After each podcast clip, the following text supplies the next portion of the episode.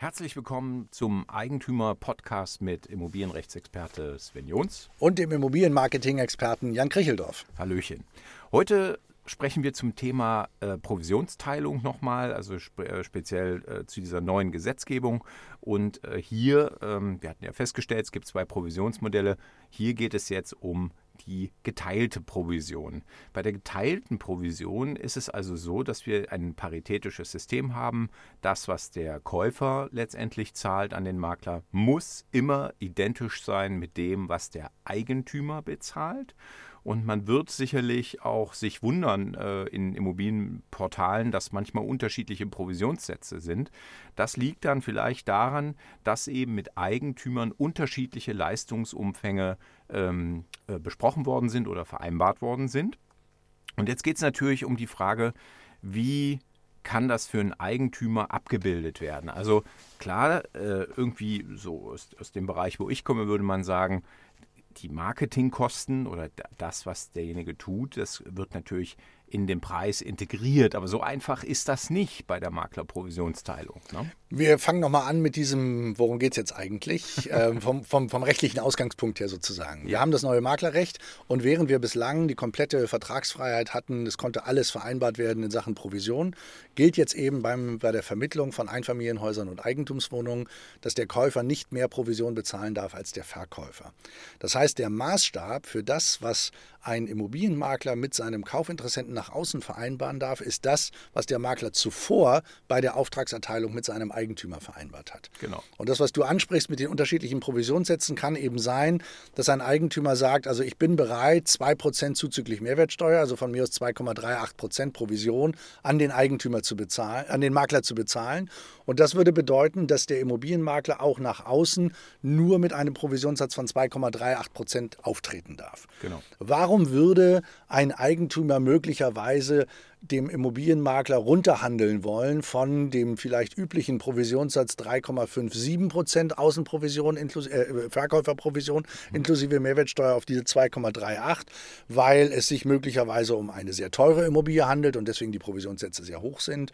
Oder weil der Eigentümer sagt, also ich habe auch so ein paar Kaufinteressenten, mit denen ich selbst noch am Arbeiten bin oder, oder, oder. Da mag oder vielleicht, weil Leistungen portioniert worden sind. Oder ja. weil zum Beispiel Immobilienmakler und Eigentümer vereinbart haben, es finden am Wochenende keine Besichtigungen statt. Und genau. der Immobilienmakler äh, kann Kaufinteressenten an den Wochentagen zu den normalen Bürozeiten durch diese Immobilie durchführen. Das oder es könnte auch sein, dass der Eigentümer die Unterlagen so perfekt vorbereitet hatte, ja, vielleicht auch aus einem anderen Maklerverhältnis vorher, ne, dass das schon da ist, aber es wurde halt nicht verkauft, dass dann bestimmte Leistungen gar nicht mehr notwendig waren. Das genau. kann auch sein. Der Immobilienmakler hat typischerweise in der Vorbereitungsphase, um die Immobilie aufzubereiten für den Verkauf, sehr viel Aufwand mit dem Eigentümer, um Genau. Bauakte einzusehen, Unterlagen zu beschaffen, zu prüfen, ob die Grundrisse noch aktuell sind, das Grundbuch mit dem Eigentümer durchzugehen, diverse Dinge.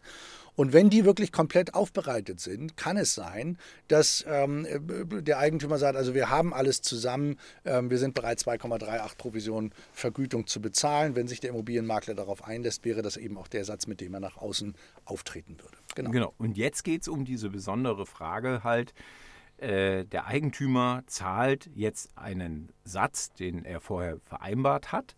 Äh, denkt man natürlich, ist doch super, kann ich ja mitfinanzieren. Ne?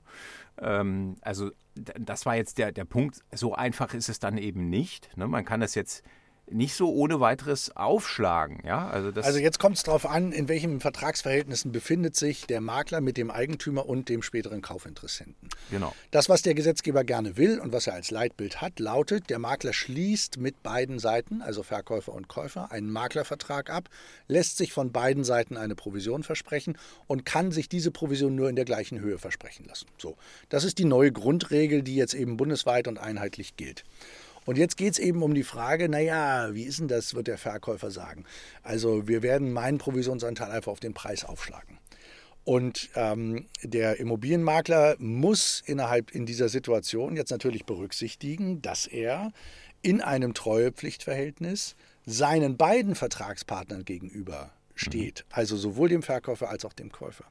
Und darf und nicht einfach in den Preis eingreifen. Ja? Nee, in den Preis kann man nicht einfach eingreifen. Man ja. kann natürlich eine Marktwertermittlung vornehmen ja. und kann gegenüber dem Eigentümer eine solche Marktwertermittlung erstellen und sagen, also der Marktwert ist X inklusive der Vertriebskosten. Ja. Und wir können es gerne versuchen, dass wir diese Immobilie zu diesem, also dass wir den Markt so austesten, dass wir schauen, ob sich Kaufinteressenten für diesen Marktwert inklusive der Vertriebskosten befinden. Und natürlich ist die Verkäuferprovision ein Bestandteil dieses Marktwertes sozusagen. Ja. Trotzdem befindet sich eben der Immobilienmakler auch seinem Kaufinteressenten gegenüber, der vielleicht auch einen Provisionsanteil oder der ja auch einen Provisionsanteil ja. an ihn bezahlen wird, in einem solchen Treuepflichtverhältnis, wo er eben Klar. diesem Interessenten nun gegenüber ja auch klar machen muss, an welcher Position befinde ich mich eigentlich. Also ich sage mal bildlich gesprochen, ich habe dem Eigentümer erklärt, eine Immobilie ist 100 wert.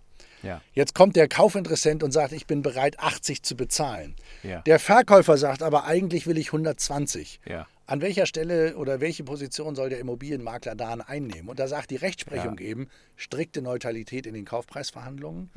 Insbesondere natürlich dann, wenn man schon eine Marktwertermittlung gegenüber dem Eigentümer vorgenommen hat. Aha. Und deswegen kann man nicht einfach auftreten und kann sagen, ich bin jetzt derjenige, der den Eigentümer dahin berät zu sagen, Provision schlagen wir oben auf, der dem Kaufinteressenten anschließend erläutert, du musst aber ein bisschen mehr zahlen und so, mhm. sondern man muss eben neutral bleiben als Immobilienmakler, wenn mhm. man sich in diese Position begibt, mit beiden einen Vertrag abzuschließen. Aber nun ist es ja auch tatsächlich oft so, dass äh, genau durch die Marketingerfahrung eines Maklers die Immobilie dann doch zu einem deutlich höheren Preis verkauft werden kann, als man vielleicht ursprünglich angenommen hat. Das heißt also, ich sage jetzt mal, wir haben vielleicht ein, nehmen wir mal die 100.000 so als, als, als, als Richtwert, ja. Wenn 100.000 sozusagen der Richtwert sind, das ist ja auch nur eine Einschätzung, ne, weil eine Immobilie wird immer zu dem Preis verkauft, äh, was jemand bereit ist zu zahlen. Das ist das Marktgesetz, was wir hier haben. Aber im, im Kern kann es ja sein, dass eben der Makler hat ein super Netzwerk, ne, der hat also schon vielleicht Suchanfragen auf die Immobilien gespeichert äh, oder in seinem Netzwerk, die passen könnten.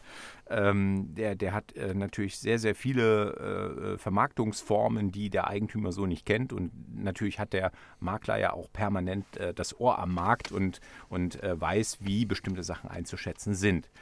Oft ist es so, dass die so einen besseren Preis verkaufen, dann bezahlt ja letztendlich der Eigentümer die Provision aus dem Gewinn, wenn man so ich, das, das ist ja jetzt eine Wording-Sache, aber der, wenn der Makler besser abschließt sozusagen, dann ist es für den Eigentümer doch kein Problem, äh, wenn sozusagen er möglicherweise viel weniger erlöst hätte. Die Schwierigkeit für den Eigentümer ist doch, diesen Marktwert zu ermitteln. Ja. ja weil Eigentümer eine Mischung aus Bauchgefühl, Richtig. Und standardisierten Prozessen, die Sie zum Beispiel im Internet abrufen können. Ja. Irgendeine Immobilienbewertung, die sich mit zehn Parametern sozusagen versucht, diese Immobilie einzuschätzen. Ja. Und jetzt kommt der Immobilienmakler und sagt, das ist ja ganz schön und gut, dass wir da so zehn Parameter haben, aber in dieser speziellen Lage deiner Immobilie, auf dieser speziellen Straßenseite, in dieser speziellen Lage der Immobilie in diesem Haus, mit dem Südbalkon und der zugewandten Seite zur ruhigen mhm. Parklandschaft und nicht zur Durchgangsstraße, ist deine Immobilie voraussichtlich mehr wert. Mhm. Wir sollten deshalb schauen, dass wir diese standardisierte Wertermittlung, die da am Anfang stattgefunden hat und die vielleicht den Eigentümer in seiner Kaufpreisvorstellung geleitet hat, hm. dass wir die nochmal an die Marktgegebenheiten anpassen und schauen, was der Markt eigentlich hergibt. Ja. Die eigentliche Frage, die sich anschließend ergibt, ist, was darf der, Eigen, was darf der Immobilienmakler gegenüber dem Kaufinteressenten anschließend tun, das, das wenn er dann diesen Markt so wertgelegt hat. Ja, genau. Also das finde ich jetzt nochmal spannend, weil wir haben ja oft den Fall zum Beispiel, dass man als, dass man sagt, wir wollen natürlich, wenn wir mit einer Immobilie an den Markt gehen, äh, ist doch klar, würde ich den Preis sehr hoch ansetzen, dann würde es wenig Nachfrage geben. Ist irgendwie logisch. Ne? Setze ich den Preis sozusagen entweder marktgerecht oder vielleicht sogar ein bisschen darunter an, dann habe ich viel Nachfrage. Und jetzt. Also, du ähm, musst noch einen anderen Faktor mit ja. berücksichtigen. Das ist auch immer der Faktor Zeit. Ja. Zeit, natürlich. Also richtig. wenn ich versuche, Klar. den Preis 20 Prozent oberhalb eines genau. realen Marktwertes anzusetzen, ist die Chance, dass ich diese Immobilie in einem durchschnittlichen Vermarktungszeitraum, der vielleicht heute zwischen drei und vier oder fünf Monaten beträgt, verkaufe, nicht sehr hoch, nicht sehr sondern hoch, der genau. Zeitraum ähm, verlängert sich. Genau, aber jetzt, auf, jetzt will ich genau auf diesen Punkt. Wenn, wenn, wenn wir es anders machen, dann äh, können, könnte es sein, dass die Leute sagen, jawohl, ähm, zu dem Preis finden wir das attraktiv So, man hat also viel Nachfrage. Ähm, wie weit ist es denn möglich, dann äh, wenn man, ich sage jetzt mal, ich hatte das jetzt in meinem Freundeskreis gerade, also die sind an den etwas unbedacht an den Markt rangegangen, hatten auch keine Ahnung natürlich, haben es wahrscheinlich unter Marktpreis, weil sie keine Ahnung hatten, wie gesagt, auch angesetzt und hatten dann sofort elf Kaufzusagen. Äh, ist es denn recht und billig, äh, sage ich mal, dann in, in so einem Zusammenhang auch zu sagen, äh, wir haben jetzt elf Kaufzusagen, wir wollen natürlich möglichst äh, den besten Preis, darf man nicht sagen, aber den, den höchstmöglichen Preis, das darf ich Also der Eigentümer sagen. darf alles. Ja, ja also das, das, darf er. Also, aber, aber das ist ja der Punkt. Wenn er das darf und man fragt dann bei den, äh, und der Makler äh, ist jetzt in diesem Provisionsteilungsansatz äh, ähm, drin, Darf er das moderieren oder muss er sich dann da raushalten? Oder darf er schon dem Käufer, dem er ja auch verpflichtet ist, sagen, also wir haben jetzt hier mehrere Kaufzusagen, seid ihr bereit, noch ein bisschen was draufzulegen, damit der Eigentümer sich entscheiden kann? Ist das zulässig? Ein Eigentümer, der die Vermarktung alleine beginnt und innerhalb kürzester Zeit elf Kaufzusagen hat, sollte ja. sich in professionelle Hände begeben, Klar. weil der offensichtlich was falsch macht. Richtig. So. Das heißt, die Chance, dass der 10%, 15% möglicherweise mehr Kaufpreis erzielt unter professioneller Anleitung, ist jetzt nicht ganz klein. Ja. Die Frage ist, wie reagiert der Immobilienmakler? Jetzt kommt dieser, Kaufinter dieser genau. Eigentümer genau. zum Immobilienmakler und sagt, folgende Situation, was würdest du daraus machen? Was genau. sagt der Immobilienmakler? Wir müssen den Verkaufsprozess neu starten. Wir werten die Immobilie ein, Aha. wir schauen, was ist der marktgerechte Preis. Der genau. kann möglicherweise darüber liegen.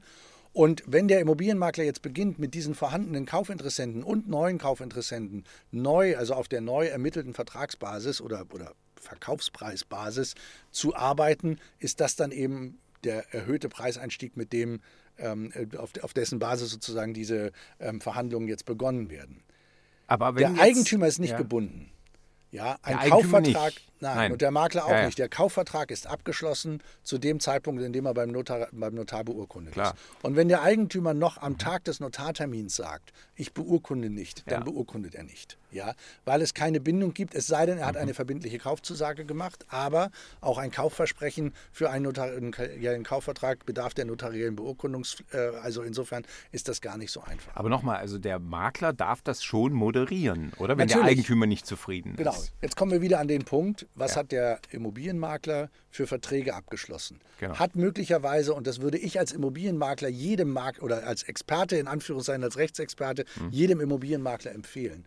Mit einem solchen Eigentümer muss man einen Maklervertrag als alleiniger Interessenvertreter abschließen okay. und sagen, mhm. pass auf, ja, du hast schon begonnen, es sieht so aus, als würden wir möglicherweise den Kaufpreis noch etwas ähm, ähm, nach oben korrigieren, korrigieren. können. Mhm wenn ich einseitiger Interessenvertreter für dich Eigentümer bin, habe ich die größeren Chancen und die besseren Möglichkeiten. Also das spricht dann mehr für die Innenprovision. Das spricht für die reine Innenprovision, okay. die einseitige Interessenvertretung der mhm. Verkäuferinteressen durch den Immobilienmakler. Denn mhm. wenn der Makler einen zweiseitigen Maklervertrag so abschließt, dass auch die Kaufinteressenten mhm. oder der spätere Käufer ihn vergüten sollen, mhm. muss er wieder die Neutralität innerhalb des Verkaufsprozesses wahren. Mhm. Wenn es dazu kommt, darf der Immobilienmakler nur moderieren und das würde bedeuten komplette Transparenz gegenüber allen Kaufinteressenten.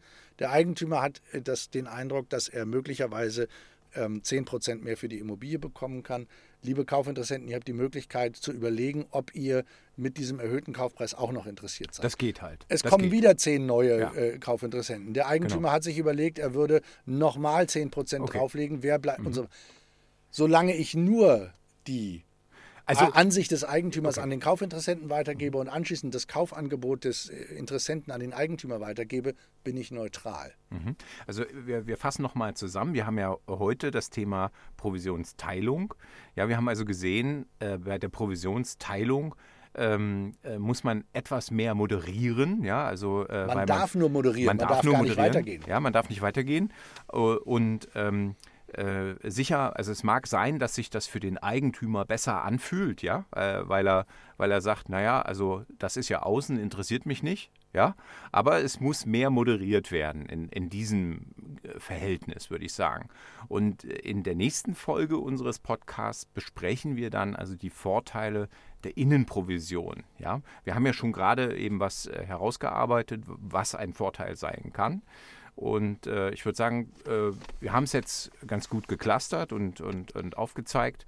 Genau. Ähm, wir fassen nochmal kurz zusammen. Fass noch mal Für zusammen. den Eigentümer bedeutet die beidseitige Interessenvertretung, also wenn sowohl der Eigentümer die Hälfte der Provision bezahlt, als auch der Kaufinteressent die Hälfte der Provision bezahlt, dass der Makler neutraler Interessenvermittler ist Mhm. und eben in die Kaufpreisverhandlung nicht aktiv eingreifen darf, sondern strikte Neutralität wahren muss. Das heißt, dass er eben Dinge moderiert und weitergibt, aber nicht aktiv darauf hinwirkt, dass es zu einem Kaufpreis, äh, also einem definitiv Kaufpreis kommen kann. Und ähm, in dieser Rolle fühlen sich Immobilienmakler normalerweise wohl. Ja, das ist deren Berufsalltag. Das können Immobilienmakler diese Moderation übernehmen. Und wenn man mehr will als Eigentümer oder als Kaufinteressent, muss man eben gucken, dass man eine Vereinbarung mit dem Makler trifft, die eher in Richtung der einseitigen Interessenvertretung gibt. Und das wäre das Thema fürs nächste Mal. Und wir haben noch äh, als Ergänzung, als kleine Ergänzung, äh, dass der Provisionssatz ist sozusagen variabel abhängig von dem Leistungsumfang, den man mit dem entsprechenden Makler vereinbart.